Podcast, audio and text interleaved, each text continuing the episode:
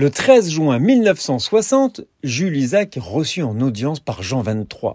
Jules Isaac, historien juif français, pionnier de l'amitié judéo-chrétienne, aussi connu pour sa participation active aux travaux de la conférence de Sélisberg en publiant Jésus et Israël, rédigé pendant la guerre dont elle s'inspirera.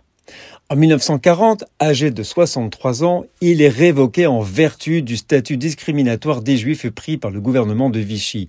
Jules Isaac consacre alors une grande partie de ses efforts à la recherche des causes de l'antisémitisme.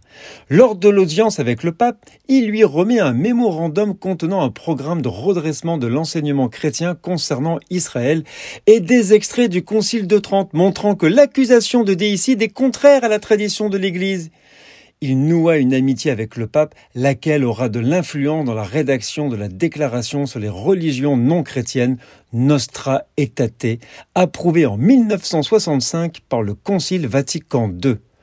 L'entrevue entre l'historien juif et le pape a été considérée comme un tournant dans l'histoire des relations entre juifs et catholiques.